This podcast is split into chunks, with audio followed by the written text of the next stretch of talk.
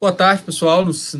A gente vai começar agora essa live. Ela faz parte do, do curso né, História do, do Brasil Colonial, Ensino Remoto Emergencial, primeiro semestre de, 2000, de 2001. Né, a gente está bem atrasado, mas enfim, né, faz parte, faz parte da, da, desse, desse caos da pandemia. Né? E a gente, e a gente aqui, né, eu chamei o Léo, um amigo é, já de sei lá quantos anos, né, de, época do Orkut, então faz bastante tempo, para. 2003, eu passei, acho. 2003? Não, cara, não, não, eu entrei na faculdade em 2004, 2003 não pode ser. É verdade, não deve ter sido 2005, então. Deve ser alguma coisa assim. Então, aí... 2004 mesmo, deve ter sido 2004, viu, bicho? Pode ser, cara, pode ser. Não tem mais, faz muito tempo. É. Aí, é, eu sei que eu sei que eu estava na graduação ainda, enfim. Então, mais de 7 não foi. É, então, a ideia de chamar o Léo, né, além de poder bater um papo, já que não dá para se encontrar né, presencialmente para tomar uma cerveja na quarentena, né? Enfim, distanciamento social. É conversar porque eu passei o texto dele, que está até indicado na descrição, da, na descrição da, do episódio, sobre, é, sobre o ouro, o tráfico atlântico, a formação do capitalismo, uma história global e por aí vai.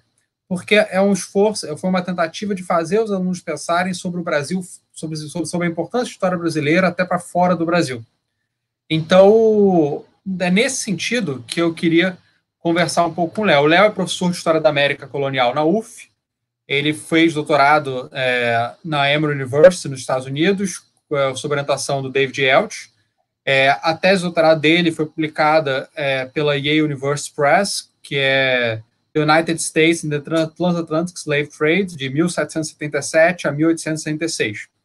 E, uh, e ele continua trabalhando com tráfico, mas ele recuou um pouco e tem ido um pouco mais para a história ambiental também, enfim, agora nesses, nesses últimos anos. Então, o, o que eu queria te começar te perguntando, Léo, primeiro agradecendo né, que você aceitou, aceitou participar, foi como é que você acha importante estar o Brasil né, fora do enquadramento nacional imperial, que é algo ainda muito recorrente na nossa historiografia. Né? A, gente, a, gente, geralmente faz história do Brasil, então as pessoas estudam o Brasil elas estudam fontes publicadas e disponíveis no Brasil ou, no caso do Brasil colonial, também em Portugal. Então, por que, que é importante ir além desse enquadramento nacional ou imperial? Perfeito, Tiago. sua pesquisa. Beleza. É, antes de tudo, super obrigado aí pelo convite também. É, prazer reencontrá-lo, mesmo que, na verdade, acho que a gente a quarentena está facilitando a gente conversar mais até, né, bicho? Porque, porque quando era presencial ficava mais complicado ainda. É, mas agradeço desde já o convite, né? É, e fico honrado, inclusive, que você tenha usado o texto. Né? O texto, na verdade, é um. A gente preparou. É, enfim, os seus alunos devem ter visto que é um texto conjunto que eu fiz com o Rafael Marquesi para um evento que aconteceu, na verdade, em Amsterdã. E a versão final dele ainda, para sair lá fora, ainda está sendo preparada, né? É, esse que foi uma versão que o Rafael, enfim, a gente preparou para o Rafael poder lançar ali no livro dele, mas de fato a primeira metade tem muito a ver com a minha pesquisa, ainda que o próprio Rafael também tenha escrito coisas sobre o ouro, né? Enfim, ele é, tem a ver com a pesquisa dele também, né? É, mas indo na sua pergunta aí, né? Qual a importância de você até colocou no título da live, né? Alguma coisa de combater o nacionalismo metodológico, não é? alguma coisa assim. É, e que a gente, a gente sempre conversa sobre isso, né? Até aquele evento da Unirio, é, depois o Ricardo virou livre, etc e tal, o Ricardo Salles até falou que a gente precisava conversar sobre nacionalismo metodológico. Enfim, mas eu, de fato, acho que é, é um dos pecados originais aí da disciplina, né? Acho que é, ciências sociais, cada uma delas tem, tem seu pecado original. A antropologia também tem que lidar é, com a ideia de selvagem, né? É, enfim, e com o etnocentrismo que marcou o nascimento da disciplina. E a gente tem que lidar com o, o, o nacionalismo muito forte que marcou o nascimento é, da disciplina, né? Como justificativa do Estado-nação, enfim. É, e é uma, assim, é um, é um negócio difícil de se, de se desamarrar, né? Em parte por motivos que você mesmo mencionou, né? A gente acaba tendo dificuldades com língua, as fontes, é, as que estão mais próximas, às vezes, geralmente são as dos arquivos é, brasileiros, para quem vive aqui no Brasil, né? É, então há uma, digamos, é uma dificuldade, uma batalha, uma luta que a gente tem que travar o tempo todo, de fato. Né? É, mas eu acho que ela é essencial. Né? A história global ela não inventa isso. A história global, é claro, ela coloca é, colocou boa parte dessa discussão na ordem do dia, mas acho que essa era uma, uma, um objetivo que marcou boa parte da historiografia do século XX, né? Então, sei lá, da escola dos análises, métodos comparativos, que tinham já isso também como objetivo, né? É, e ele me parece essencial para o caso brasileiro também. Né? A gente associa isso muito, às vezes, aos Estados Unidos, que tem também um nacionalismo metodológico muito forte. E, quer dizer, todo um discurso em torno do excepcionalismo norte-americano, né? uma, uma história de que seria uma marcha para o progresso, a história dos Estados Unidos seria uma marcha é, para o progresso, e esse negócio é muito forte até hoje na historiografia norte-americana. Né? Mas o que me impressiona é que a historiografia brasileira também é profundamente nacionalista. Né? Também existe um nacionalismo metodológico muito forte, é, que em parte eu acho que transcende é, não é um problema da historiografia, digamos, a historiografia reflete, acho que uma característica mais ampla é, do Brasil, né? Isso aparece de modo muito claro naquele. Você está aí ainda, velho? Ih, rapaz, acho tô, que. Tô, tô aqui, só, só, só tirei minha imagem porque ela tá com uma qualidade ruim. Tô aqui, pode falar. Por isso, a gente tá se sentindo sozinho? Sido abandonado. Não, tá sentindo sozinho, eu volto. Eu volto. Fica aqui comigo, cara. Me deixa sozinho que eu, eu fico desesperado. Mas não sei se você teve a chance de ler o, o livro que saiu do. que é uma coletânea, na verdade, de vários textos que ele tinha já vem produzindo desde os anos 90, do Perry Anderson, o Brasil Apart, né? É... Eu, eu só li os, os a maioria dos artigos, né? Na, na London. Isso, é, saiu um do... Ainda na London, na London Review of Books, né? Eu li, eu lembro do Lula, eu li depois que saiu com o Temer, li o último que saiu, enfim. Dilma, é... ele foi traduzido de todos, né? E o último do Bolsonaro. É, esse foi traduzido, na verdade, né? A Boitempo já, já traduziu. A Boitempo já traduziu, eu acho. Ah, traduziu? Não sabia. Eu então, traduziu. a introdução dele é muito legal, é, porque ele vai refletir um pouco sobre é, um, um certo voltar-se para dentro do Brasil, né? Digamos, aqui é um lugar em que falar em uma civilização brasileira talvez seja um dos últimos lugares do mundo em que ainda faz algum sentido até, né? É, e é de fato um país. Ele compara inclusive com os Estados Unidos, né? Os Estados Unidos, digamos, é, também é um país em alguma medida bastante fechado em, em, si mesmo. E no caso dos Estados Unidos, com dois oceanos, é, um em cada ponta. No nosso caso, é claro, não. Mas os Estados Unidos tem uma coisa que alivia, que é a imigração muito forte até hoje. Né? E os Estados Unidos, o Brasil, por outro lado, é, dos anos 60, 70 para cá, isso né, nem se compara o volume migratório é, para o Brasil contemporâneo. Então, isso acaba também nos tornando, em alguma medida, é, mais fechado sobre nós mesmos. Né? É, e eu acho que isso se reflete é, na historiografia. Né? Então, eu acho que uma história é, nacional, ela é incompleta. Né? Ela é incompleta porque ela vai invariavelmente perder de vista processos mais amplos que atravessam aquele espaço. Né? E aqui eu acho que a distinção do, do Immanuel Wallerstein entre é, unidade de análise e unidade de observação é extremamente interessante. Né? Me parece que boa parte da historiografia, enfim, ciências sociais como um todo, acaba achatando as duas coisas. Então, transforma a sua unidade de observação, no caso o Brasil, é, ou qualquer outra sociedade, é, em unidade de análise. Só que a unidade de análise deve justamente tentar abarcar o conjunto de processos que permitem que a gente é, vá compreender aquela unidade de observação. Né?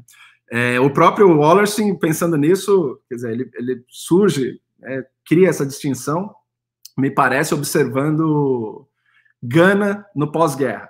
Né? Então, digamos, no contexto ali de teorias da modernização né, e tentativas de fazer é, o dito terceiro mundo é, se desenvolver, né, ele observa como, digamos, há processos mais amplos, no caso de Gana, mas é claro que isso é aplicado para várias sociedades ao redor do mundo, há processos mais amplos que a boa vontade política é insuficiente para tratar. Né? Então, é, muitas vezes, isso é muito característico também da teoria da modernização, de apresentar, é, digamos, uma espécie de inventário ou fórmula a ser seguida, né? Governos possam seguir, é, mas muitas vezes os problemas que estão tentando tratar têm fontes maiores, né? Elas, é impossível de você tratá-los é, em escala exclusivamente nacional, me parece, né? Isso tudo eu acho que foi, inclusive, potencializado nos últimos tempos pela crise ambiental, né? E aí isso é um negócio que eu tenho pensado muito nos últimos tempos. Eu até estou escrevendo um negócio que deve sair. Eu apresentei ano passado lá no. Acho que eu até te mandei esse paper, não lembro agora, que eu apresentei lá na, no primeiro é, é, simpósio de história global da UFSC, né? É, que o nosso querido Valdomiro havia me convidado. É, e, enfim, aproveitei justamente para fazer algumas reflexões sobre é, limites e potencialidades de uma perspectiva global. Né? E aí tomei, inclusive, como ponto de partida, aquele texto famoso do do Jeremy Adelman, acho que é de 2015, né? É, terá a história, o momento da história global já passado, alguma coisa assim, né? Que gerou um, enfim, um certo frisson na época que saiu, né? Teve até uma resposta do Richard Drayton e do David Motadel, os futuros da história global, tal, tal, tal. É, mas eu acho super interessante aquele texto, porque eu, assim, eu concordo com algumas coisas que ele coloca ali, né? É, em grande medida, ele está falando de um esgotamento de uma perspectiva global que, é, digamos, era profundamente anglocêntrica. Né, e era, ela se confundia, inclusive, com a própria história da globalização. Aqui eu estou saindo um pouco da discussão sobre o Brasil, mas já vamos voltar a ela. Né? É, mas eu acho que esse texto é um bom, digamos, indicativo de limites e potencialidades é, de perspectivas que busquem transcender é, esses enquadramentos nacionais. Né? O Adelman, nesse texto, enfim, para quem tiver oportunidade, quem não conhece, tiver oportunidade de ler, ele basicamente, um dos argumentos ali é o de que é, a ascensão das novas direitas, né, ele estava ali no momento de eleição do Trump, Bolsonaro ainda não tinha sido eleito, mas, é, enfim, pouco tempo depois, digamos, o, o mesmo texto adquiriu um novo significado para a gente também, né, mas na leitura dele, é, a ascensão dessas novas direitas teria, digamos, demonstrado os limites de uma metanarrativa que está presente na história global, que é uma metanarrativa, digamos, cosmopolita, né, de é, é, expansão das trocas, né, expansão dos mercados, aperfeiçoamento da democracia em alguma medida, né, é, e ele acha que essa ascensão das novas direitas, digamos, pelo menos estaria sinalizando que um certo tipo de história global já não cabia mais, né? É, eu não sei se, é, se isso exatamente demonstra, né? Assim, esse argumento mais específico sobre a ascensão das novas direitas, eu sou bastante cético e, na verdade, o próprio momento atual talvez esteja sinalizando é, já para um certo recuo nesse sentido, né? E que pode até, digamos, dar nova força para essa história global cosmopolita, digamos assim. Mas na minha leitura há um problema estrutural mais profundo que de fato colocou em xeque é, essa metanarrativa que informa não só a história global, mas eu diria que a disciplina como um todo. Né? Boa parte da disciplina, estudos sobre a escravidão, boa parte deles, né, são informados por isso. Um esforço por, digamos, qual que é a agenda? Em grande medida, ampliar é, é, direitos, né, aperfeiçoar a cidadania, etc, etc e tal. Me parece que o colapso ambiental em curso, de fato, é a variável é, que, na minha leitura, de, demonstra um certo esgotamento desse tipo de metanarrativa, né, que faz parte da história global, mas eu acho que é maior do que ela.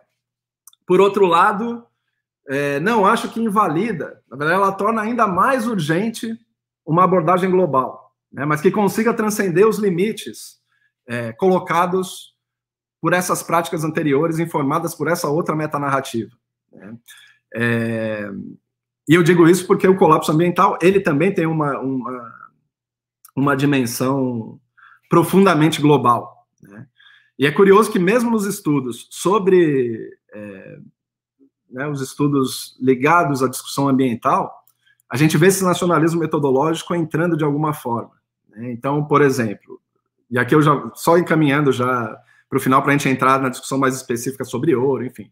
É, mas acho que essa, essa parte inicial é, é, é digamos, interessante para a gente pensar para valer é, limites e potencialidades de abordagens que busquem transcender fronteiras nacionais. Né? Quando a gente olha para essa discussão sobre história ambiental, se a gente pegar o exemplo do, do Jared Diamond, né, que tem o livro lá, Colapso, celebrado livro Colapso, em que ele faz, né, transforma a história humana em um laboratório e vai tentando observar as variáveis que explicam é, diferentes colapsos ao longo da história humana. Né? Porra, você tá sofisticado mesmo, hein? Aparece ali embaixo a citação, tô gostando de ver.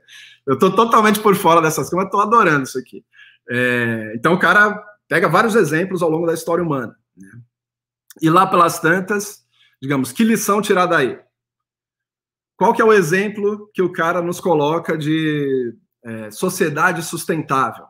Países Baixos, né, Holanda. Então ele enaltece as políticas holandesas de sustentabilidade, preocupação ambiental, etc, etc e tal.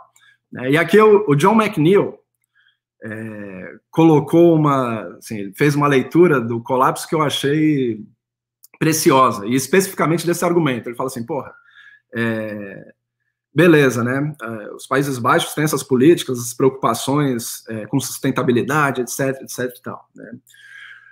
Mas é possível pensar os Países Baixos sem as importações de madeira que vem da Amazônia, da Indonésia, ou sem o cacau que vem da África, do, da África Ocidental e que em grande medida permite é, a sua indústria do chocolate, né?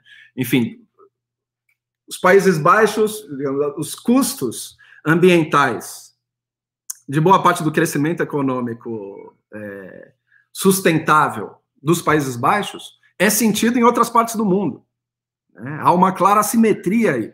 E a gente não consegue apreender isso com é, um enquadramento nacional. Nesse ponto, eu acho que a, a discussão ambiental ela está, digamos, totalmente articulada com a própria perspectiva que o Wallerstein estava sugerindo ali quando estava fazendo a crítica dessas teorias da modernização.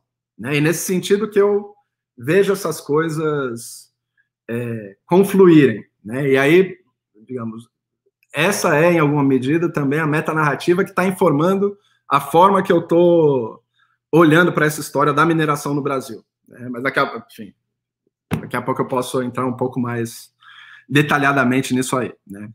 Mas, inicialmente, eu acho que é, há um claro problema com várias perspectivas globais, mas isso não a torna é, menos urgente, né? Eu acho que ela se torna mais urgente e necessariamente incorporando a dimensão ambiental, assim, é, para além do campo de história ambiental, né? Eu acho que é, o nosso problema contemporâneo vai, em alguma medida, nos forçar a tornar isso menos um campo específico e mais uma parte das nossas práticas historiográficas mesmo. Né? E é um pouco isso que eu tenho tentado fazer aí. Né?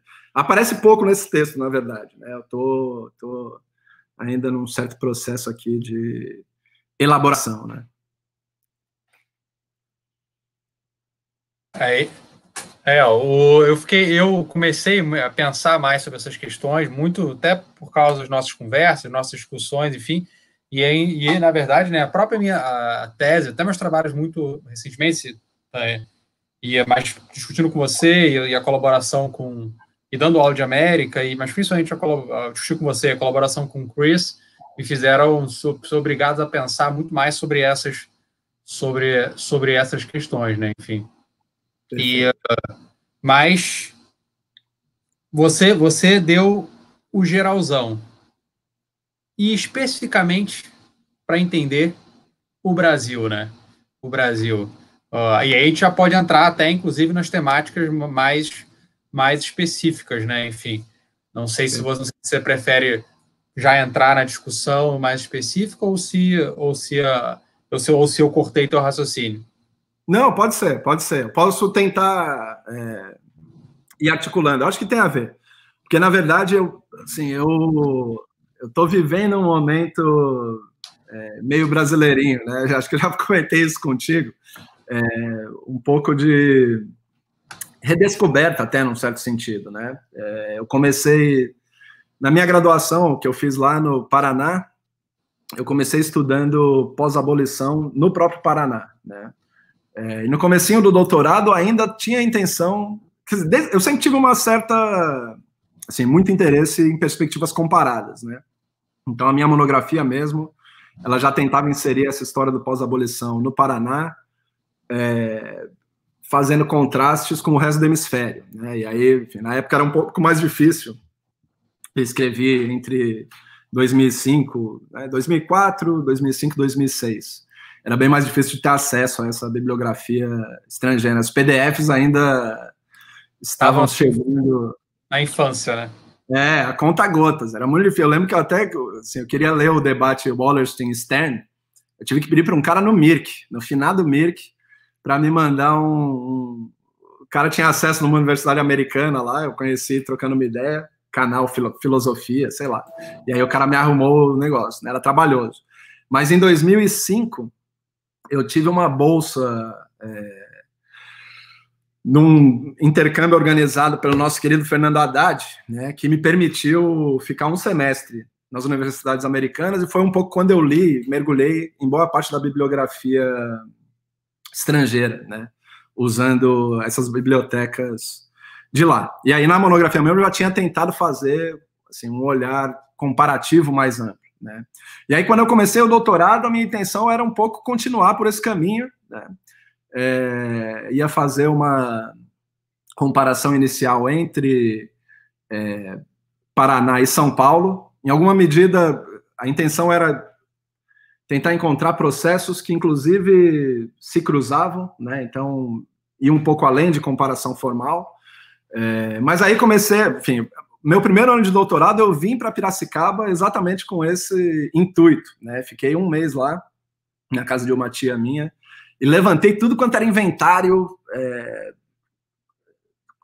livro de compra e venda de escravos, processos criminais uma documentação gigantesca, né, para tentar fazer, digamos, ali ainda a minha perspectiva era um pouco história regional comparada, digamos assim, né, muito ligado à história agrária, enfim, que é uma, uma é, abordagem que ainda me interessa muito e que agora eu estou revisitando com essa discussão sobre mineração, né, mas ali naquele momento ainda estava é, bastante centrado em Brasil, ainda que nessa pegada comparada, mas aí lendo essa documentação lá de Piracicaba, né, é, eu comecei a me deparar com vários norte-americanos que vieram para cá depois do fim da Guerra Civil, né, os confederados que, enfim, vocês, todo ano tem uma matéria do New York Times sobre a bandeira confederada que ainda né, voa é, no sul, e aí o sul eles estão querendo dizer que é o Brasil, né.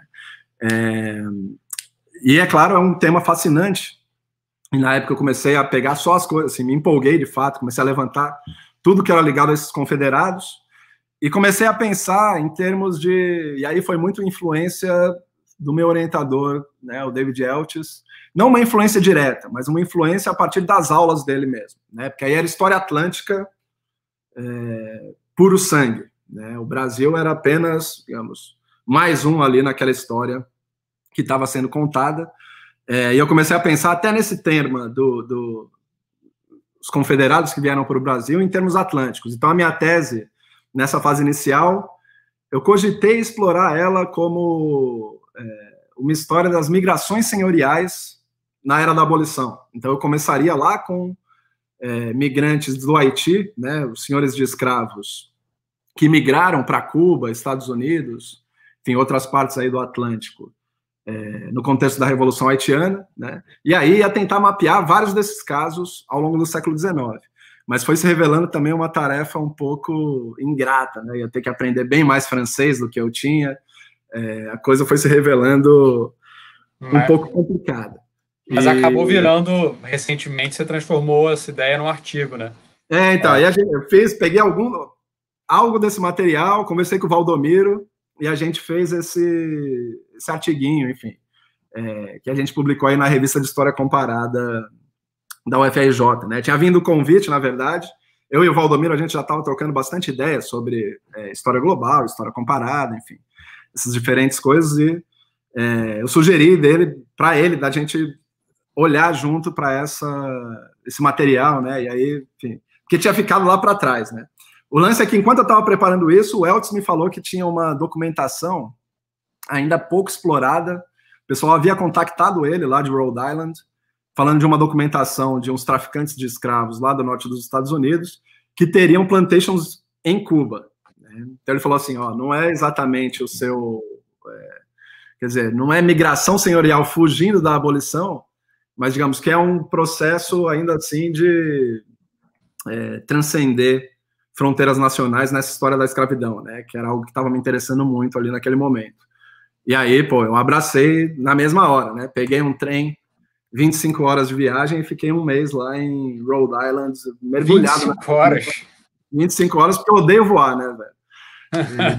eu sempre evito ao máximo. E naquele momento a passagem de avião estava muito cara também. Né? Assim, era tipo cinco vezes mais do que uma passagem de trem, enfim. É... Minto, eu fui de ônibus. Eu voltei de trem. Eu fui de ônibus no Greyhound, que é uma das experiências mais malucas que alguém pode ter lá nos Estados Unidos, né? É... Enfim, você ver todo tipo de coisa acontecendo. E aí foi uma doideira, mas foi bom, assim, foi um momento de imersão total ali nos Estados Unidos, né? É... Tanto em termos é, da cultura norte-americana, mas em termos temáticos também, né? Porque aí, de fato, eu comecei a me interessar é, por essa história do tráfico de escravos, né? E o, o próprio Elvis tinha publicado nessa época um artiguinho que é uma síntese de participação norte-americana no tráfico, né? Com base no que existia lá na base de dados. E ele mesmo falava, ó, falta ainda, no artigo ele falava, ainda não temos um bom trabalho de síntese, é, desde o Du Bois, né? Talvez o Du Bois tenha sido o último grande trabalho sintetizando na longa duração toda essa história do tráfico. Né? Eu, na verdade, fui é, menos ambicioso que o do Boys nesse sentido e fiz um recorte um pouco menor, mas pareceu um recorte interessante. E aí, aí sim emergiu para valer o tema da tese. Né? Primeiro eu comecei a explorar esses caras de Rhode Island e tal, e aí comecei a pensar em como o tráfico haveria mudado é, dessa época, do começo do século XIX, quando esses traficantes de Rhode Island estavam profundamente envolvidos, para esse período do tráfico ilegal para o Brasil e para Cuba. Né? E aí, é claro, poderia aproveitar, inclusive, é, o fato de que eu falo português, né? Poderia ler essa documentação em português com certa facilidade e tal. É, alguns trabalhos já tinham sido, já tinham explorado isso, né? Isso aparece no Roquinaldo. É, no próprio Luiz Tavares aparece alguma coisa, né? Sobre os norte-americanos no Brasil. Mas ainda não tinha, assim, não tinha encontrado um trabalho ainda que fizesse a junção desses dois momentos para justamente perceber como esse tráfico se alterou ao longo do tempo. Né? E aí que emergiu essa o tema da tese e me interessou muito justamente porque ele transformava o Brasil em parte da história, mas não no centro. Né? Ainda que tivesse um lugar bastante importante é, na narrativa que eu fui construindo ali. Né? Então, eu acho que ali foi quando eu comecei a, de fato, é, digamos, e além da história comparada mais tradicional, que sempre me interessou e continua a me interessar, né, eu acho que comparações formais é, ainda tem um enorme valor é, historiográfico, né, heurístico, enfim.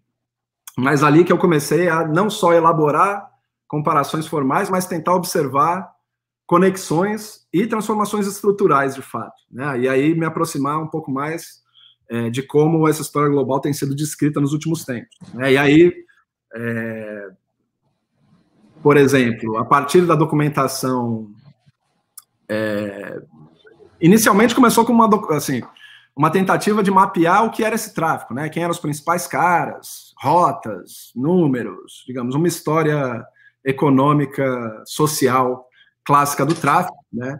mas fui ficando, assim, me pareceu extremamente interessante justamente me aventurar na dimensão política, porque me parecia que parte dessa história do tráfico tinha reflexões nas esferas públicas, né, dos diferentes espaços.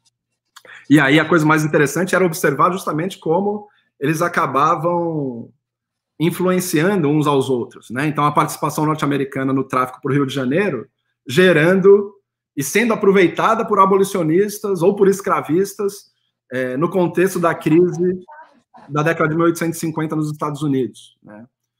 É, esse tipo de coisa aí que me, que me encantou ali. você precisa. Tem que falar aí com a Mariana? Não. Tá tudo bem? é, enfim, aí eu, de fato a tese é longo século XIX, né? E, já tem esses experimentos em termos de uma história que transcende os espaços nacionais, né?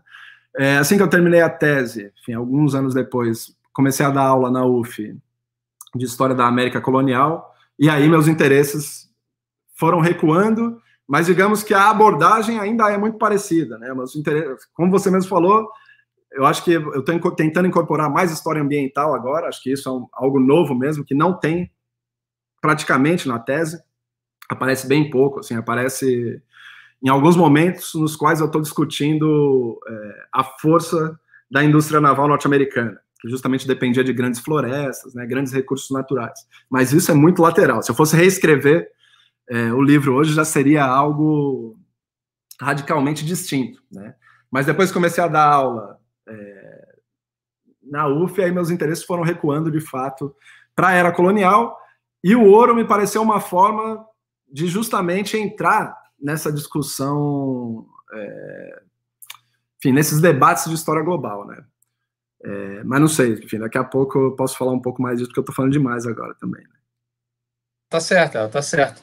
Não, isso é, isso é interessante porque mostra também a importância de, de dessa experiência, né, de pensar, de, ter, de, de, ler a historiografia de fora e de ter a experiência de lidar, porque, lidar com pessoas, com historiadores que não são historiadores brasileiros, como isso muda a nossa maneira de pensar, né? Porque uhum. quando a gente está no Brasil, a gente não precisa explicar por que estudar o Brasil é interessante. A gente estuda o Brasil porque estuda o Brasil, enfim, é tudo natural, a gente está tão é. entranhado na própria estrutura da disciplina esse tipo de, esse, esse nacionalismo metodológico que a gente está falando, né? Enfim, e essa, e essa uhum. experiência da, da, da, possibilidade do estudo, do estudo fora e diálogo com essa bibliografia estrangeira que tende a mudar um pouco, né? E abrir um pouco essas essa, essas discussões, né? Enfim. É, não, mudou radicalmente, né? Se eu for pensar, assim, olhar o meu primeiro livro, que é esse livro que saiu a partir da monografia, o segundo livro da Yale, né? E a gente, se efetivamente vier a lume o livro sobre mineração, né? A gente você vai conseguir observar mudanças significativas, porque é, mesmo esse texto sobre o ouro que eu passei para você já é muito diferente é, em alguma medida, da tese também, né? Em termos de, de abordagem, alguma coisa mudou ali também. Então, assim, eu diria que isso tem tudo a ver com o que você está falando, né? A gente, a gente, digamos, tem a nossa formação aqui e se não tem uma certa chacoalhada, a gente vai só caminhando, né? Naturalmente. É importante, de fato, eu sempre falo isso, inclusive para meus alunos, né? Para eles tentarem é, pós-graduação fora, com outras pessoas, né? Precisa ter esse tipo de circulação, porque ela oxigena, de fato, a forma como a gente olha para esses objetos. A minha chegada nos Estados Unidos, assim, minhas aulas com Eltis, com outros professores lá ligados à história atlântica, história da escravidão, foi um, um, assim, um choque num certo sentido, né? Digamos, foram debates que não eram os debates que nós estávamos travando aqui. Eu, pelo menos eu não, não, não, não, tive contato ao longo de toda a minha graduação, né? Eram outras coisas. É, mas mesmo lá também, quando eu estava chegando no fim do doutorado, também já estava assim um pouco insatisfeito com é, algumas das abordagens por lá. Foi quando justamente eu comecei até a, a digamos, reconectar com parte da historiografia brasileira é, discutir na USP, né, com o Rafael Marques, o grupo dele ali ligado à segunda escravidão, etc e tal, e que acabou entrando no livro. E o livro foi uma, uma acho que uma mistura dessas perspectivas, né? É, enfim, mas eu acho que é central isso aí mesmo, né? Tem que é, tentar sair, desnaturalizar um pouco é, os nossos próprios debates, né? Às vezes a gente trata eles como se fosse a coisa mais importante do planeta, enquanto o resto do mundo está discutindo outras coisas, enfim. Né? Exatamente. Não, e, e, a própria maneira como é ensinado, né, a gente dá aula de história do Brasil, história da América, história moderna, né, são como se fossem questões de, desconectadas, sem perceber que tudo, na verdade, está no mesmo processo, né, enfim. E é. aí, no caso para mim, o que foi fundamental, né, minha experiência no exterior foi muito menor do que a sua, né, foi basicamente Portugal e França, é, foi é, dar, dar aula de América. Moderna uhum. também, dar aula de América, né, que aí você pensa assim, aí, mas eu fiquei muito nessa coisa da comparação formal, que estava na minha tese o tempo todo, uhum. mas aí, evidentemente, de poder ver essa, essas coisas. Uma coisa que mais me arrependo na tese é não ter ido em outros arquivos europeus, né, só nos arquivos portugueses, enfim. Uhum. uhum. A gente tentando, começando a, a, a aí agora e perceber como, como tem muita coisa, né? E aí, essa que era a questão, a questão das fontes, né? Porque uhum. história, fazer esse tipo de história exige trabalhar com outras fontes, como a gente já mencionou mais cedo, né? E, uh, e aí, uh, então, então eu queria que a gente pensar um pouco com que fontes a gente pode fazer essa história que fuja desse nacionalismo metodológico, né? E as dificuldades, as possibilidades e dificuldades de acesso a esses tipos de fontes nos dias, nos dias de hoje, né? Enfim, considerando a dificuldade de financiamento, enfim, e tal, né? É. É, falar um pouquinho quais fontes está usando e como é que a gente pode lidar um pouco com essa questão. Porque é possível, fora no Brasil, né? Mas, é, mas a gente tem que pensar sobre como explicar para os alunos como é que era, para ver se a gente estimula mais gente a fazer isso também, né?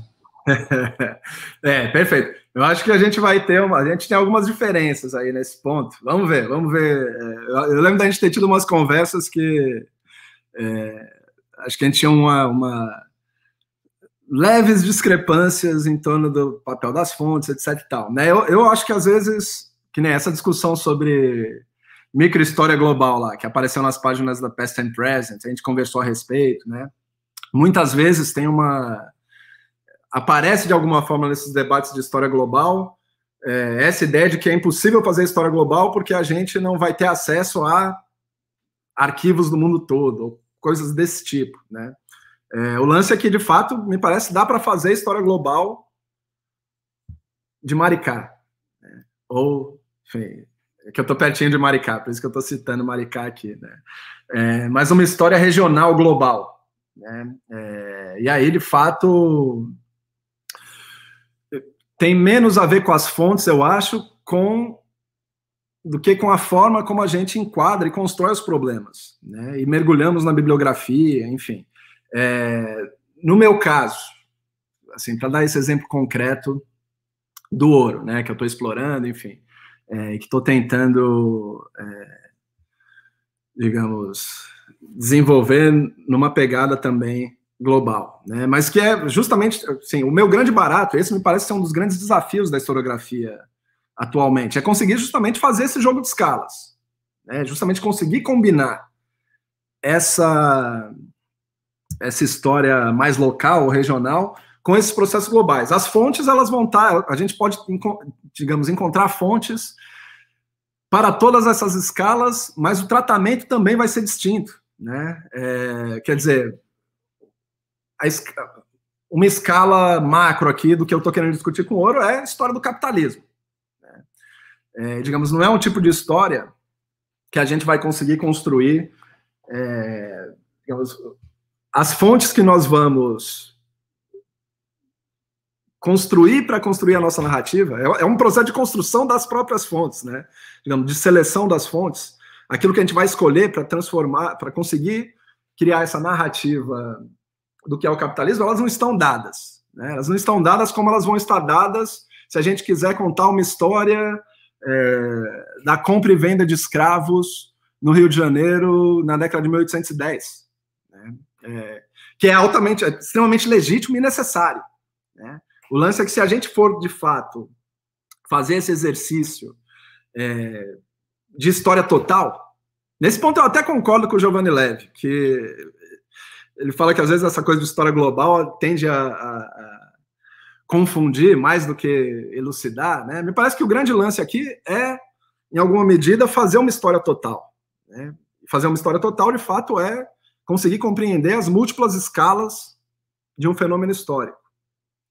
E essas múltiplas escalas, invariavelmente, transcendem é, o espaço nacional. Então, para essa coisa do ouro, a minha intenção, em alguma medida, é combinar, digamos, a nossa pesquisa, é, aquela que a gente sabe fazer, foi criado para fazer, né, foi formado para fazer nos nossos cursos de graduação, etc, etc, tal, que é ir para os arquivos locais, né, é, ou ler, digamos, é,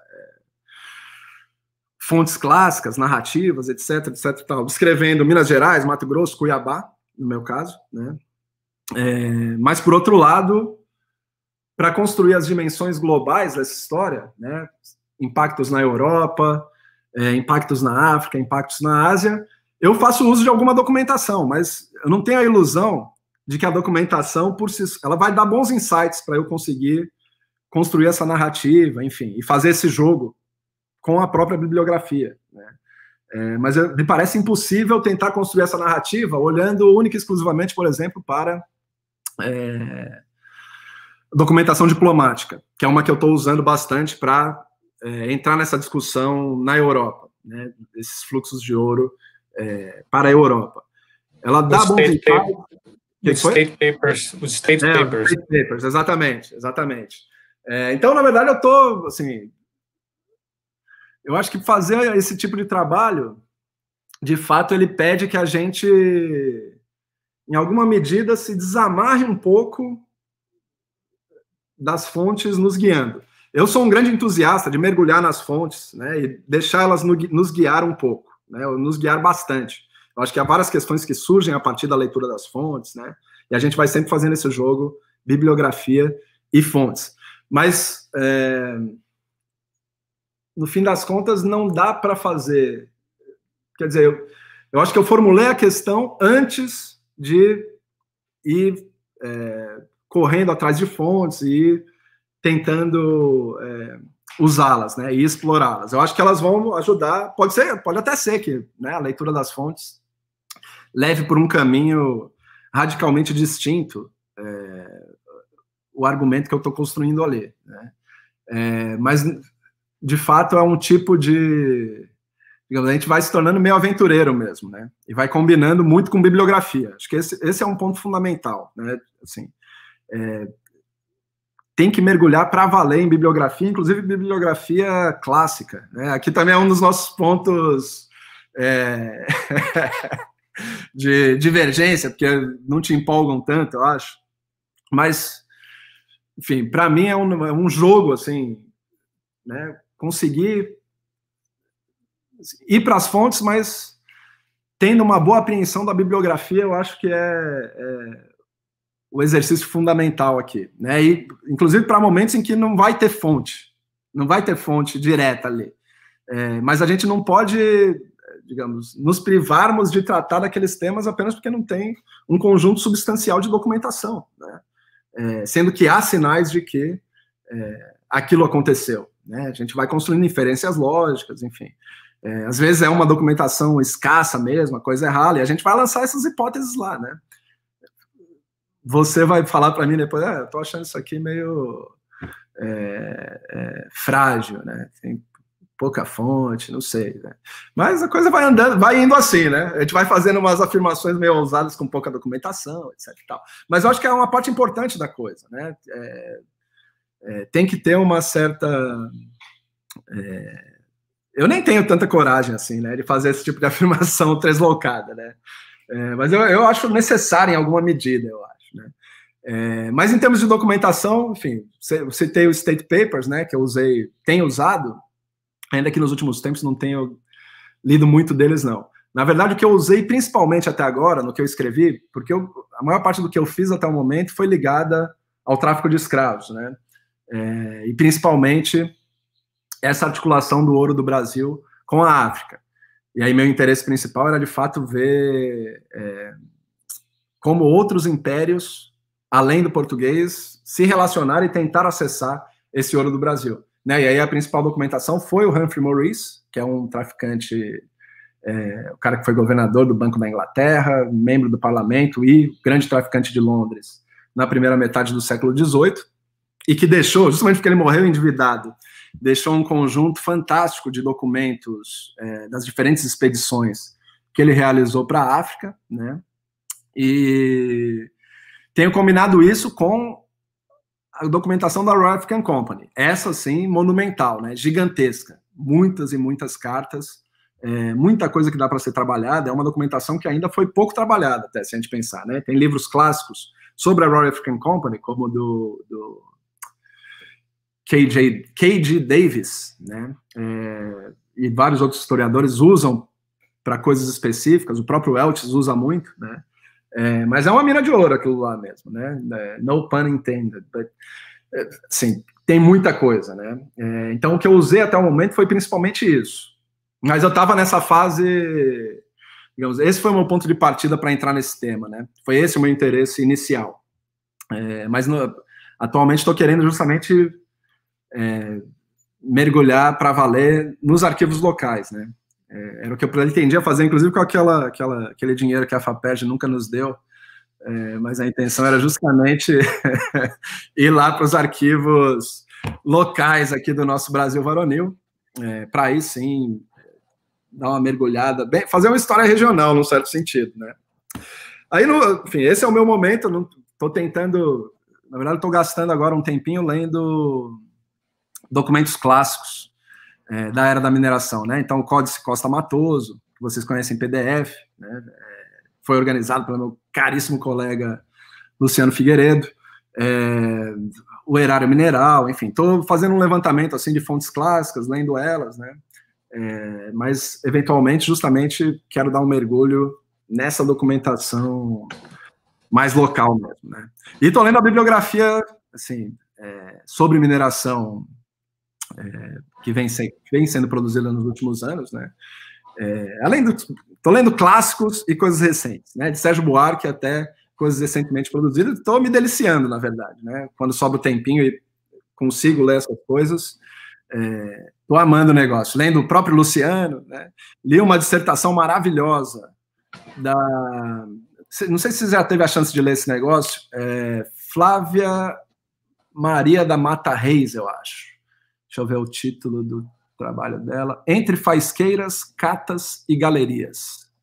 Já teve a chance de ver essa dissertação, não? Não, não, não conheço, não. Ela foi na minha lista que eu tenho que, eu tenho que ler também. Enfim, tenho, até por causa do Eduardo, que está assistindo também, né? O meu bolsista C, que está querendo trabalhar com é. ouro também. Eu penso que. É. Leu, essa leu, tá no, escreveu. A tá na lista. Não, não tá, mas eu tenho que, mas tem muita coisa que você tá falando que eu tenho que ler o Código Costa Matoso também, enfim, tem várias coisas que eu tenho pensado cada vez mais nessa, essa importância também, inclusive por causa do, do Eduardo, que está trabalhando com isso. Né? Ele que eu falei que já, leu, que, a, que já leu também tudo que você escreveu já sobre, sobre o Fico ouro. Honrado. Meus dois únicos leitores estão presentes. Fico honrado. Ele, não sei se ele está ouvindo a gente, né? Mas, enfim. Deve estar, tá, estava é, aqui, estava tava aparecendo, estava aparecendo, comentou aqui ah, até mesmo.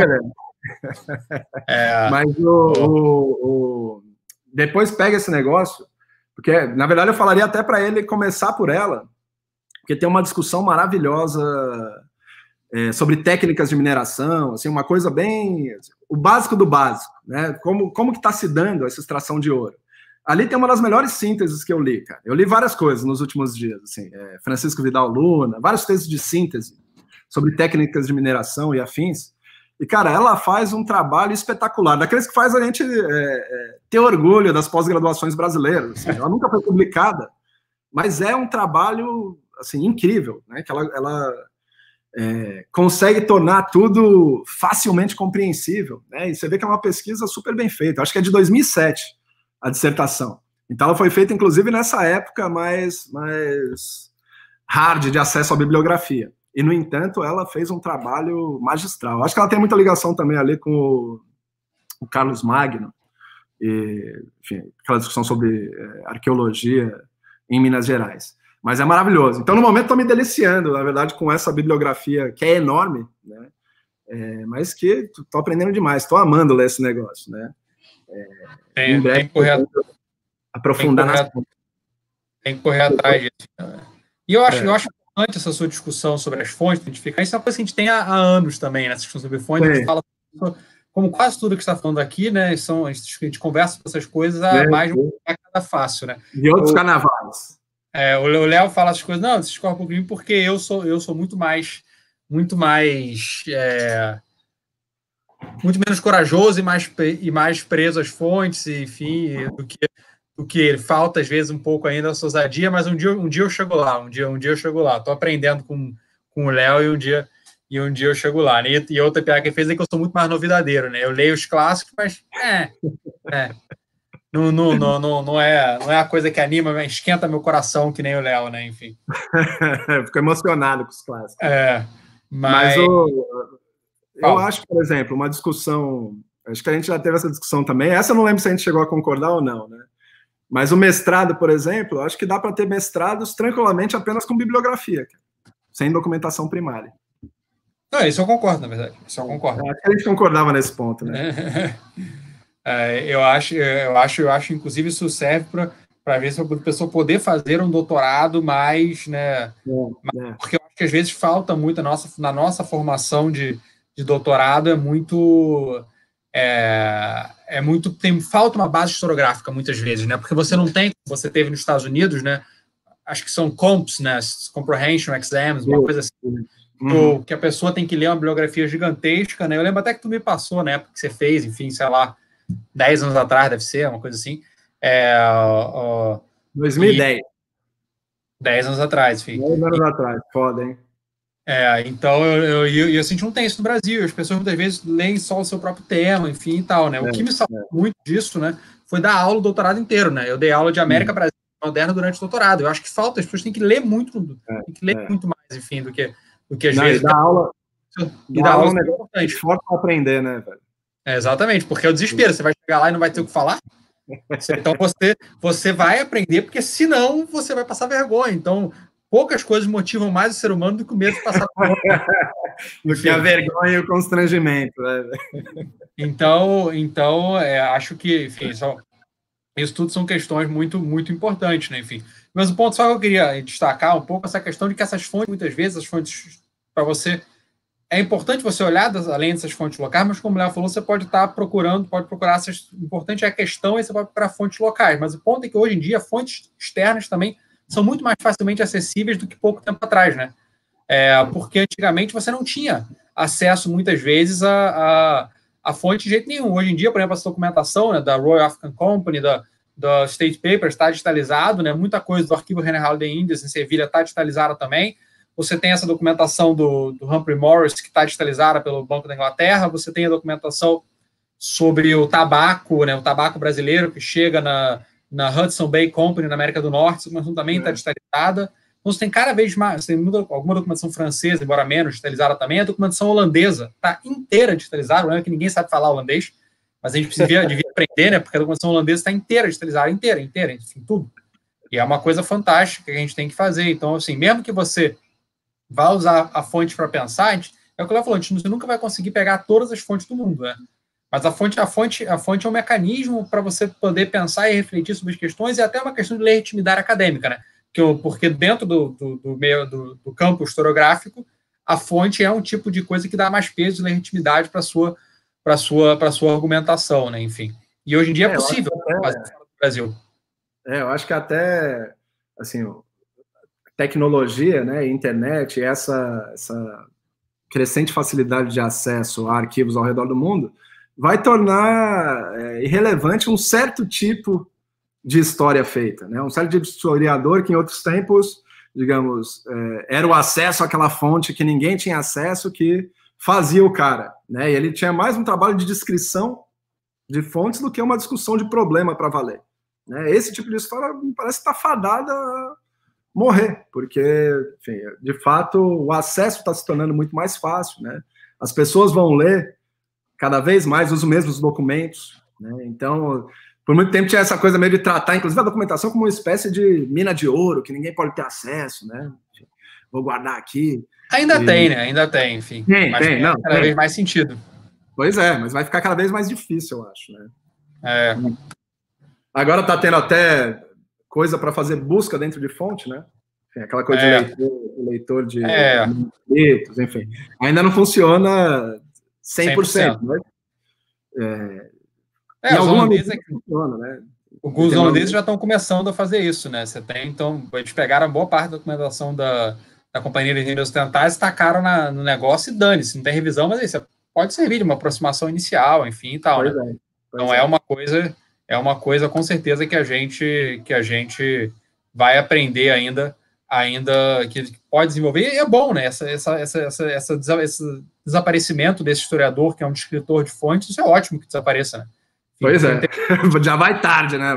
É, o interessante, o interessante é o, é o, é o problema. É, então, o, acho que. Aí, então, então enfim, né, para chegar um pouco no, no, no, argumento central do texto, né, enfim.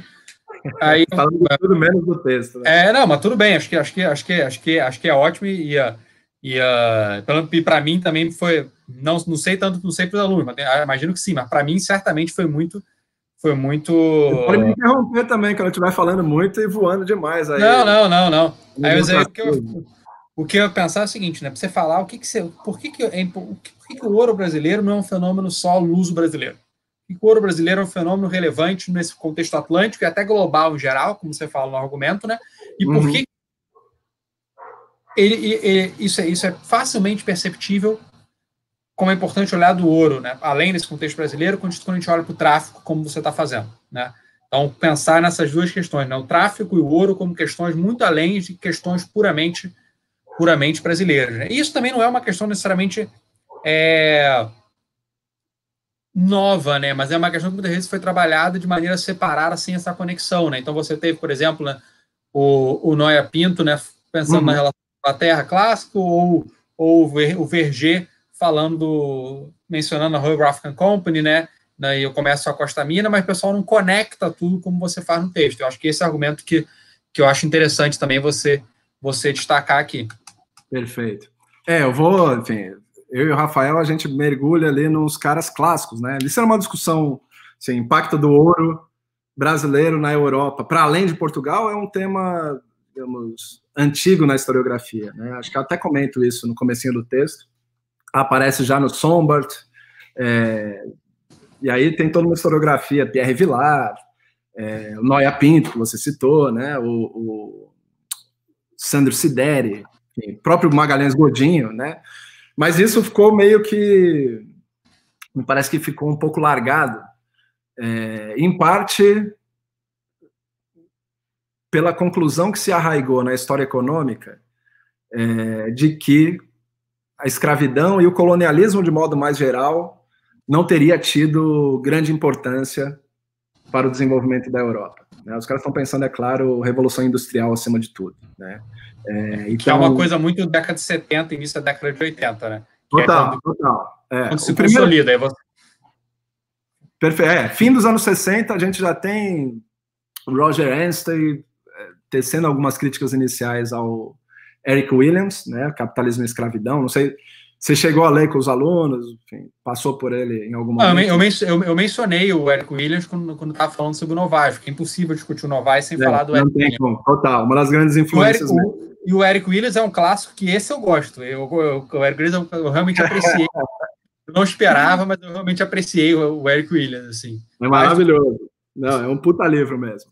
Mas, de fato, me parece que nos anos 60, né, principalmente 70 e 80, eu acho que culmina, quer dizer, você tem ali os artigos do, do Stanley Engerman, fazendo críticas ao Eric Williams, e, na verdade, o, o Engerman é até meio cuidadoso, ele fala assim, boa parte desses argumentos mais exagerados e problemáticos, muitas vezes vem de mais de seguidores do Williams do que do próprio Williams. Mas o Williams, muitas vezes, é ambíguo mesmo, né, assim, no livro dele, tem problemas, não é, não é. Há problemas ali, com certeza, né? É, o Engelman está apontando para alguns dos anos 70, mas eu acho que de fato a grande crítica vem em 82, lá com o famoso artigo do, do Patrick O'Brien, né, que está pegando o Wallerstein. O Wallerstein está. Não está. Assim, ele tá, tem uma inspiração em Williams, mas é um outro tipo de argumento, né?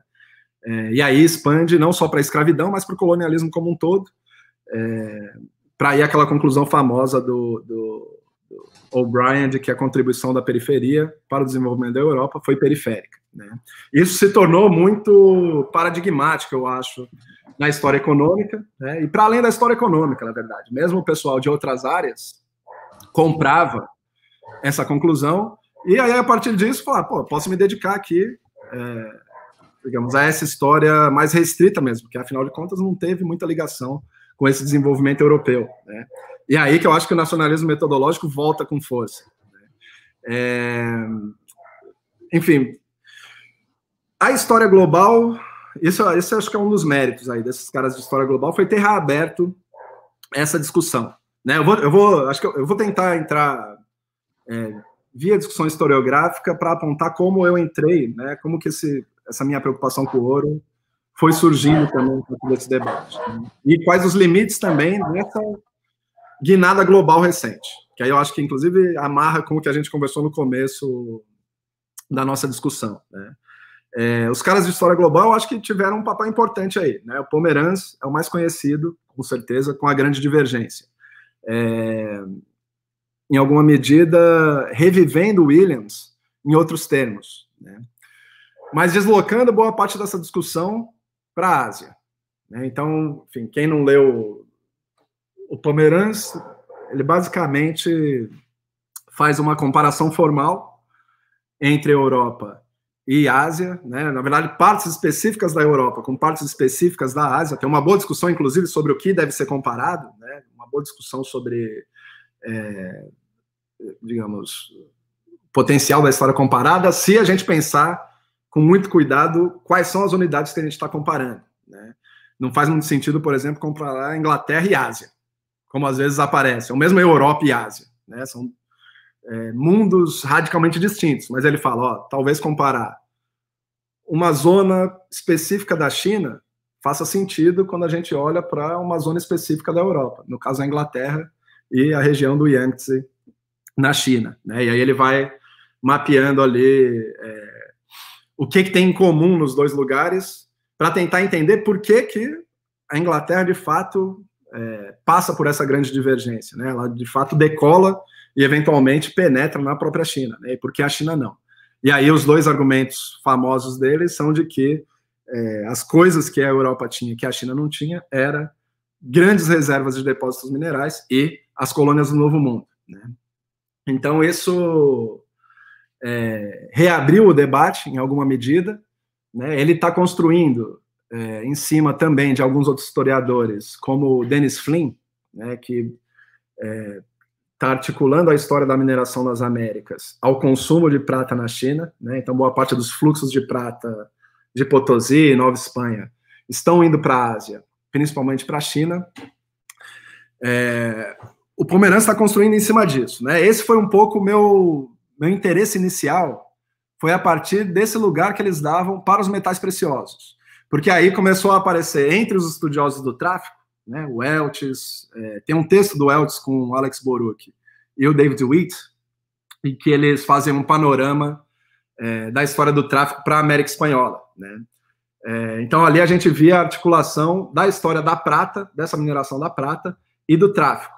Né? Então, a ao mesmo tempo que os historiadores globais, como Pomeranz, Dennis Flynn, estavam falando de como a prata do Novo Mundo produz uma economia mundial, um mercado mundial, no qual a China tem um lugar muito mais dinâmico do que se apresentava em boa parte das narrativas anteriores, né? É, enquanto os historiadores globais estavam colocando essa história da prata no centro, esses historiadores do tráfico estavam justamente mostrando como era o tráfico que dava acesso a essa prata. Né? Então, é, é, a prata que chegava por meio das companhias das Índias Orientais holandesas ou inglesa, britânica, né? é, ela se dava a partir dessas trocas do tráfico, né, desse tráfico que acabava na América Espanhola. Né, enfim, é, um dos problemas estruturais da América Espanhola é justamente não ter acesso à África, né, digamos, é um, um efeito de longa duração do Tratado de Tordesilhas. Né. A Espanha tenta, em vários momentos, é, construir formas de se penetrar no tráfico de escravos, né, construir um, um, tráfico de escravos mais sólido, mas nunca consegue efetivamente. Né? No século XIX que ela chega mais perto disso. Mas mesmo assim, os portugueses, como você bem sabe, discutiu essa semana acirradamente no Twitter, estão presentes lá até 1867. Né? A última viagem é de um português, é... com destino a Cuba. Então, o Império Espanhol tem essa dificuldade estrutural de acesso ao tráfico. Né? Então, o tráfico é, digamos, um dos grandes elementos que permite que esses outros impérios é, acessem a prata do Novo Mundo e carreguem boa parte dele para a Ásia. Né? Então, formem essa economia mundial. Foi aí que.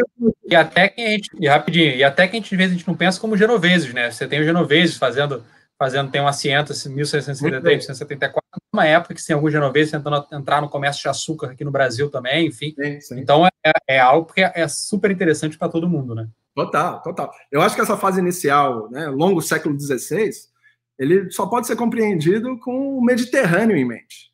Né? Às vezes a gente também só olha para o Império Espanhol é, e português, mas a gente também tem que ter esse cuidado de pensar que boa parte dessa história ela depende das cidades estados italianas, né? Capital genovês, como você mesmo está apontando, capital alemão, né? Enfim, eu tô, eu tô com isso fresco na memória porque eu acabei de ler o Mediterrâneo de cabo a rabo aí no grupo de estudos maravilhoso que a gente montou, um grupo chamado Sobrodel Salva. Né? Então eu estou um pouco, digamos, é, excessivamente brodeliano, né? Mas saí convencido daquela leitura que a história da América é incompreensível se a gente não olhar para a história do Mediterrâneo, mais ampla. Né? A gente não consegue entender essa história da expansão ibérica sem olhar para essa história mais ampla do Mediterrâneo. E eu acho que isso se aplica, na verdade, para toda a história atlântica. Né? É...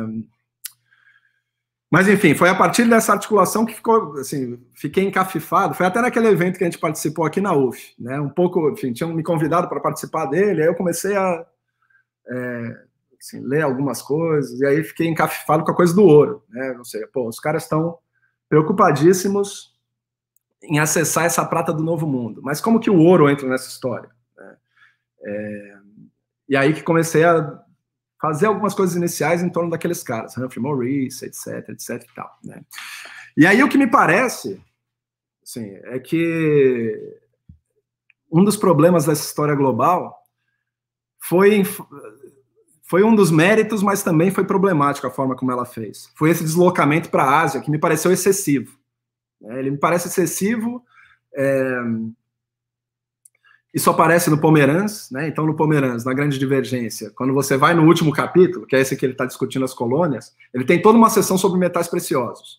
Mas ele fala: ó, tem metais preciosos indo para a Europa, né? Tá ajudando a lubrificar um pouco as redes comerciais, mas não está importando muito, porque a Espanha está gastando tudo em guerra e é isso, né? E aí já vai direto para, ó, o que importa é aqui. A China é o grande motor é, dessa economia mundial que está sendo, é, quer dizer, pode se construir a partir dessa mineração do novo mundo. Né? Eu acho que eles fizeram isso de modo excessivamente radical. Né? Quando a gente lê esses caras, o Brodel, aí nos, enfim, depois de ler o Mediterrâneo, isso no Mediterrâneo está muito evidente. Né? Assim, ele tem uma análise maravilhosa é, em alguns capítulos ali da segunda parte do livro, em que ele está avaliando os jogos entre ouro prata e transformações financeiras, né? letras de câmbio, enfim, essas inovações financeiras que a Europa está é, tá produzindo já desde fins da Idade Média. Né? Esses três elementos eles estão jogando dinamicamente entre si. E me parece que eles estão jogando dinamicamente entre si também nesse longo século XVIII, nessa era da mineração no Brasil. Né? Esse ouro do Brasil é um, é um digamos, é uma leitura que às vezes é apresentada de modo reducionista, né? Digamos, ah, é como se o ouro do Brasil tivesse financiado a Revolução Industrial. Não foi. Mas o ouro do Brasil permitiu boa parte dessas inovações financeiras, né? Deu uma certa estabilidade, enfim. Isso aparecia no Wallerstein, no, no primeiro volume do Sistema Mundial. Ele chega a comentar, usando o Geoffrey Parker, chega a comentar de como esses metais preciosos do Novo Mundo eram uma dimensão importante é, para a estabilidade que permitia um conjunto de inovações financeiras na Europa ao longo da era moderna. Né? Vários críticos, enfim, o pessoal tem uma má vontade do cacete com o Bigodudo. Né? Eu, o Dennis Flynn, por exemplo, fala que ele é bulionista, enfim, tipo, reproduz uma leitura como se ele achasse que é o ouro por si só que é a riqueza. Pô, o cara tá tendo uma, assim, tá oferecendo caminhos ali que não estão distantes do que outros historiadores estão falando, né? O Marichal, o Geoffrey Parker. Então, esses metais preciosos, eles permitem boa parte das inovações financeiras, estas sim, fundamentais para investimentos é, em empreendimentos produtivos na Europa e fora dela. Né? Então, enfim, são essas inovações financeiras que estão permitindo também a expansão das plantations em lugares como a Jamaica. E aí, nesse sentido, isso é uma das coisas que mais me fascina aqui nessa discussão. Né? Nesse sentido, a história da escravidão em Minas Gerais está amarrada com a história da escravidão na Jamaica.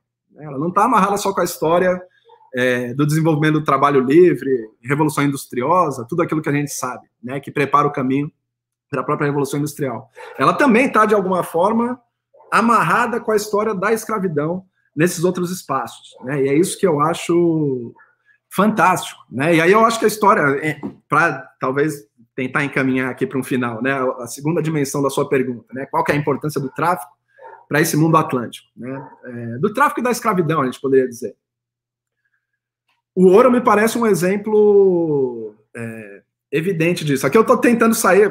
Para a gente, isso é, é, ponto pacífico, eu acho. Né? Eu, assim, concordo plenamente com o Manolo quando ele falou que o tema da história do Brasil é a escravidão. Eu acho que esse é o tema da história do Brasil. Né? Não, não tem outro. Para compreender diferentes aspectos, não só do passado, mas do nosso presente também. Né? É, então, nesse ponto, eu acho que assim, não tem nem muito o que falar. Ele é óbvio para a gente. Né? Mas eu acho que ele é fundamental também para esses desenvolvimentos, para além de Portugal. Podemos ter a discussão sobre Portugal, enfim, é, Dutch disease, toda aquela coisa, desenvolvimento, desindustrialização, etc, etc e tal, no caso do ouro. Né? É, mas como eu tento argumentar no texto, uma parte substancial desse ouro está indo para fora é, do Império Português. Né? E a gente pode pensar isso para outros temas também. O próprio açúcar. Né? O açúcar, que é um, um, um tema, você conhece muito mais do que eu, é, mas o, o, Schwartz mostra lá que no século XVIII, boa parte do açúcar do Nordeste, em momentos de crise, né, momentos de guerra, em que abastece, o abastecimento é, caribenho do Império Inglês, do Império Britânico, entrava em período de recesso, era o açúcar brasileiro que é, permitia essa, essa né, consumo constante. Né? E esse consumo constante do açúcar, aqui eu acho que a gente.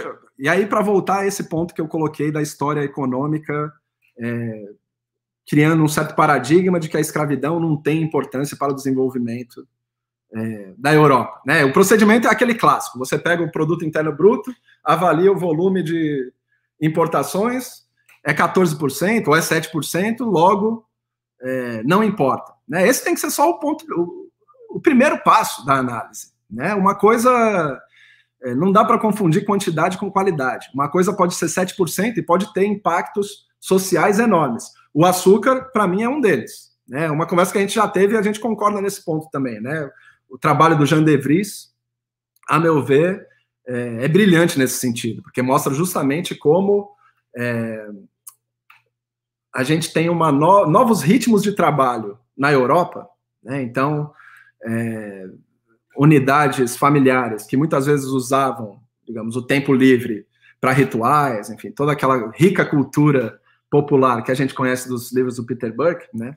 E que passa a trabalhar nesse período é, adicional para acessar açúcar, né? Na verdade, essas mercadorias é, do Novo Mundo, enfim, algumas do Velho Mundo também, né? Uma ampliação do consumo, né? Mas é curioso é, como... açúcar, tabaco, chá, né? Pois é, chá, enfim. É... Mas o que eu acho fascinante aqui é que a gente tem um processo amarrado de desenvolvimento de novos ritmos de trabalho. Né? Então, os novos ritmos de trabalho da Europa, a tal da Revolução Industriosa, estão sendo acompanhados de novos ritmos de trabalho na escravidão do outro lado do Atlântico. Né? E é claro, o açúcar do Brasil também está contribuindo para isso. Né? Ele não é, é, digamos, majoritário, mas ele não deixa de ser parte dessa história. Né? Aliás, se a gente for voltar para o longo século XVI, você já deve ter discutido com seus alunos, o, o livro do Chris mesmo, Ebert mostra isso. Né? Boa parte do açúcar do Brasil no longo século XVI está sendo redistribuído para a Europa via Antuérpia. Né? Então, ele já está, em alguma medida, preparando o chão para o que vai ser essa revolução industriosa a partir de meados do século XVII. É um pouco como eu tendo a ver essa história. Né? E aí, nesse sentido, essa história da escravidão é, no Brasil, ela tem um significado muito mais amplo para além do Império Português. Ela, ela é central para a história do Império Português e ela é central para a história do próprio Brasil. Mas eu acho que ela tem uma importância muito mais significativa aqui para a formação do mundo contemporâneo mesmo. Né? Mas isso a gente vai conseguir fazer, explorar, é, fazendo análises qualitativas também desse processo. Né? Muitas vezes se descartou também essa coisa do açúcar, etc., falando, ah, não, é, Se não tivesse o açúcar, o chá ia ficar mais amargo, enfim, a Revolução Industrial ia acontecer da mesma forma, né? Eu acho uma forma limitada de olhar para isso. É, o Peter, o Peter Emer, né? Peter Emer, é, o, o Joel Moker fala isso também, enfim. É, mas é um tipo de perspectiva que, a meu ver, é, é limitada para compreender. Assim, eu, nesse ponto, eu acho que um trabalho igual ao do Mintz, né, é, o, o, Sweetness and Power, oferece caminhos bem mais interessantes. Pra, quer dizer, é uma, consumo é uma parte fundamental do mundo contemporâneo. Né? A gente não vai conseguir compreender esse negócio. Tem uma dimensão subjetiva aqui. Acho que isso que eu quero dizer. É uma dimensão subjetiva que foi formada ali naquele momento, que está conosco até hoje, inclusive. Né? É, mas o momento de formação é aquele ali. Né? E isso não é quantificável. Isso não é uma. Né? A quantificação é um primeiro passo. A gente saber o volume de açúcar que foi, o volume de escravos que estavam produzindo esse açúcar, etc, etc tal. Né? Mas ela não, não vai contar a história completa. Não tem como ela contar essa história completa. Então, às vezes, eu acho que é um, um certo. Enfim, um procedimento que tende a tergiversar o significado mais profundo da escravidão nas Américas e do tráfico transatlântico para a formação do mundo contemporâneo. E ele me parece central aqui. Né? É... Mas, enfim, agora acho que eu já estou falando demais mesmo, né, meu querido? Foi, não, sei foi... se respondi, não sei se eu respondi a pergunta. Não, foi, foi ótimo, Léo. Foi sempre. Mesmo, já, mesmo a gente discutindo as coisas há anos, ainda deu mais coisa para pensar. Enfim, tem duas perguntas aqui. Uma acho que foi do, Gabriel Baixo, que acho que foi seu aluno, né? Na UF, e outra do, do, Eduardo.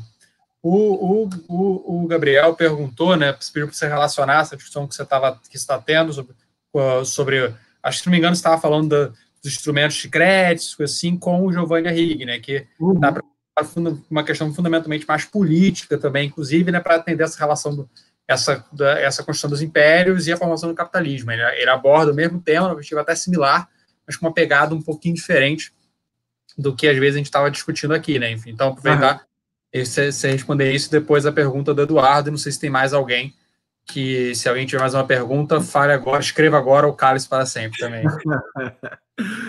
é, o Arrig, pô, o Arrig tem muito essa, inclusive esse jogo entre é, ouro, prata e instrumentos financeiros, que eu falei que uma historiografia, é, uma geração mais antiga trabalhava muito bem, né? Essa segunda geração dos Anali esse tipo de abordagem integrada era muito forte, né? E me parece mais rico do que boa parte dessa discussão mais recente da história global. Isso aparece de modo muito forte é, no Arrig, no Arrig e no Wallerstein também, né? Os dois, assim, eu, isso é uma coisa muito doida. Me parece que os caras lá do Fernando Brodel Center é, talvez tenham sido os grandes leitores de escola dos Análise nos Estados Unidos, né? Mais do que muitos historiadores, eu acho, que não conhecem para valer é, essa tradição. Os caras mantiveram, fizeram uma leitura muito é, cuidadosa e construíram muito em cima disso. Né? O Arrig é um deles.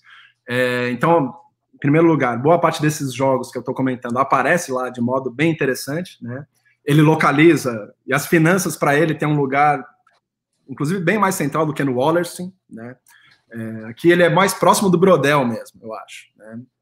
É, ele até tem um artigo bem legal que eu acho que eu já te comentei contigo em algum momento, você já, talvez você tenha lido, que é aquele Os Não Debates da década de 70, The Non-Debates of the 1970s. Ele fala do não debate que aconteceu entre Brenner e Wallerstein e entre Wallerstein e Brodel. Né? Então há várias diferenças entre os dois e de fato o Arrighi me parece mais próximo do Brodel no peso que ele dá para as finanças né? e para a história do dinheiro, enfim que é muito tributária, no fim das contas, do próprio Schumpeter. Né? É, então, é uma concepção específica de capital, de capitalismo, enfim, mas que é bastante instrumentalizável. Né? Então, ele oferece um, um, caminho bem interessante.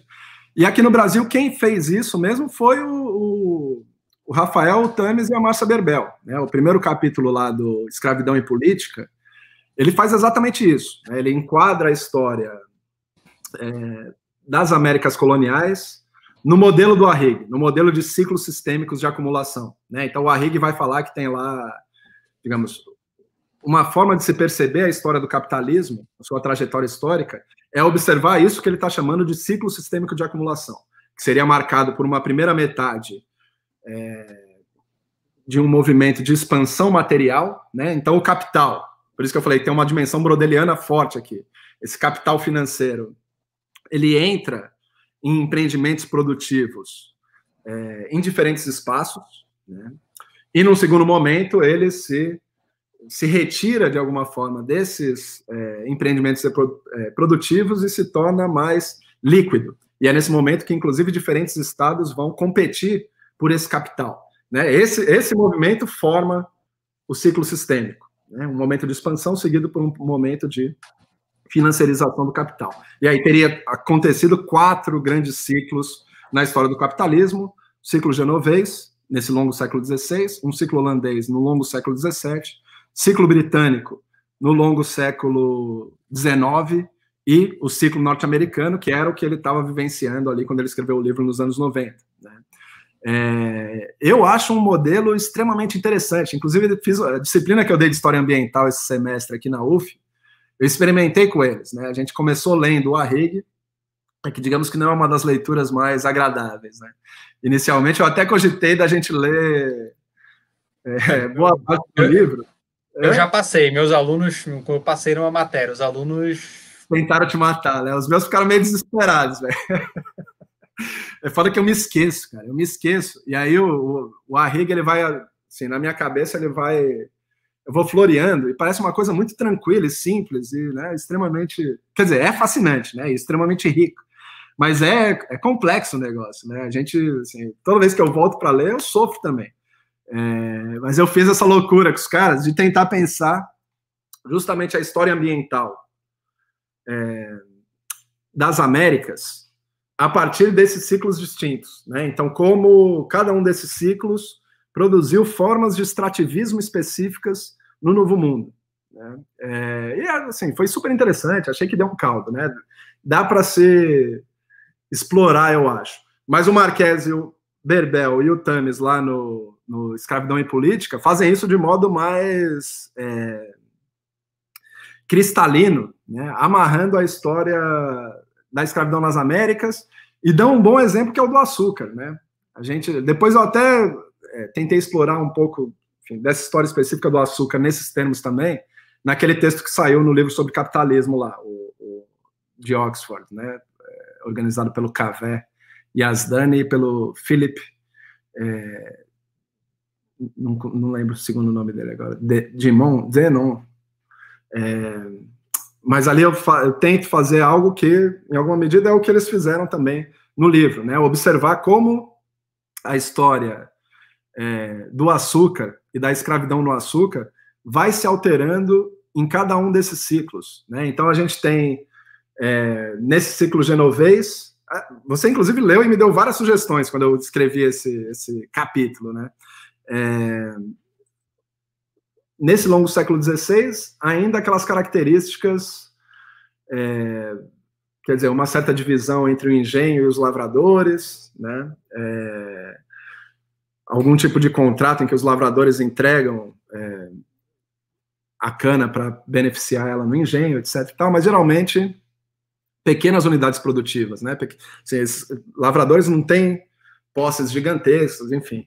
É, no ciclo holandês, de fato, a gente tem essa emergência dessa escravidão caribenha, né? É claro que tem toda essa polêmica em torno de qual é o papel efetivo dos holandeses, principalmente por caso britânico, né? É... Ainda que eu sou meio canabravista nesse ponto aqui, eu acho que ainda assim, não estou plenamente convencido do revisionismo, né? Mas isso, isso acho que é conversa para uma outra live. Né? É, mas há uma mudança qualitativa significativa ali, né? Nesse longo século 17, século 18 adentro. Que aí as plantations de açúcar, de fato, passam a ser integradas, né? É, você tem transformações mais amplas em termos de transportes, então o valor do frete cai, transformações nos padrões de consumo na Europa, né? Aí é a revolução industriosa da qual a gente estava falando, né? Então, assim, isso vai, de certa forma, se combinando com os ciclos do Arrigue. Né? E aí, o longo século XIX é o século da segunda escravidão, né? que também vai ser marcada é, emergente. O algodão, é claro, uma, uma mudança radical mesmo, né? A forma como está sendo é, produzido no sul dos Estados Unidos, está transformando o sul dos Estados Unidos. Por outro lado, também uma expansão do consumo é, ainda maior no Atlântico Norte, né? É, boa parte do café sendo consumido. É, a segunda parte do texto que você não passou para os seus alunos, né? Mas boa parte do café sendo consumido nos Estados Unidos é, e que está tá amarrado para voltar, inclusive, à nossa discussão sobre é, o significado dessa escravidão para a formação do mundo contemporâneo, né? A história da identidade nacional norte-americana, enquanto bebedores de café, em oposição aos britânicos bebedores de chá, está amarrado com a história do Vale do Paraíba. Né? É, é, a transformação do Vale do Paraíba, tráfico ilegal, milhares de africanos escravizados ilegalmente trazidos para o Vale do Paraíba, e transformação radical do espaço, né, desmatamento significativo da Mata Atlântica, que está alimentando consumo do café nos Estados Unidos e a própria construção da identidade norte-americana, né, que se amarra a essa história do café também. Né? Então, assim, isso também é quantificável até um certo ponto. Né? A partir de um outro ponto, a gente precisa fazer um outro tipo de análise para efetivamente conseguir apreender isso. Mas eu acho que está profundamente imbricado com essa história. Né? E volta para o nosso ponto inicial lá, quando eu falei de uma, de uma digamos, a metanarrativa da história global hoje. Né? Qual que, qual, assim, quais seriam os pontos? Né? Se, uma, se uma, um certo tipo de história global, uma metanarrativa de história global está se esgotando, há outra aí que me parece bastante evidente, que é essa assimetria é, da própria questão ambiental. Né? Aqui a gente tem um exemplo histórico nesses termos, né? transformação ambiental do Vale do Paraíba e desmatamento da Mata Atlântica, ligado a consumo fora do próprio Brasil, né? fora, enfim, no caso dos Estados Unidos e, é claro, Inglaterra, enfim, Atlântico Norte como um todo. Mas os Estados Unidos são os principais consumidores, de fato, desse café brasileiro, né? E eu acho que isso se, se enquadra com a, pesquisa do João Anderson para a gente poder é, fechar, sem, sem, com, a, com a pergunta do Anderson, para a gente poder fechar, né? Como articular a uhum. história global com a produção de borracha na Amazônia no século XIX, né? Acho que essa pergunta também tem a ver um pouco com essa, com essa questão. Total. Total. É, quer dizer, a gente. Eu não sou estudioso da borracha, tá? Então eu vou, na verdade, vou, assim, do pouco que eu li e conheço sobre isso, né? Tentar responder aqui que caminho a gente poderia seguir nessa discussão. Há uma dimensão é, clara, global dessa história da borracha no 19, que é a própria, o próprio transporte da borracha, o deslocamento da borracha pelo Império Inglês do Brasil para a Ásia. Né, via, é claro, Kew Gardens. Né, e aí a história da botânica, enfim, da ciência é, na Inglaterra. Isso é uma dimensão global que, inclusive, é, deslocou, né, deixou essa história da borracha da Amazônia em uma posição relativamente marginal, ainda que ela esteja, quer dizer, tem exportações de borracha nesse século XIX e que estão ligadas, em grande medida, ao desenvolvimento é, bicicletas, né? No século XIX, bicicletas, é, pneu para bicicletas, alguns outros usos, né? É, no século XIX, há inclusive uma, um renascimento dessa atenção para a Amazônia, né, como possível fornecedora de borracha, conforme os Estados Unidos vão perdendo acesso a essa borracha asiática. Né? Isso, isso fica muito evidente na Segunda Guerra, né? na Segunda Guerra Mundial. É...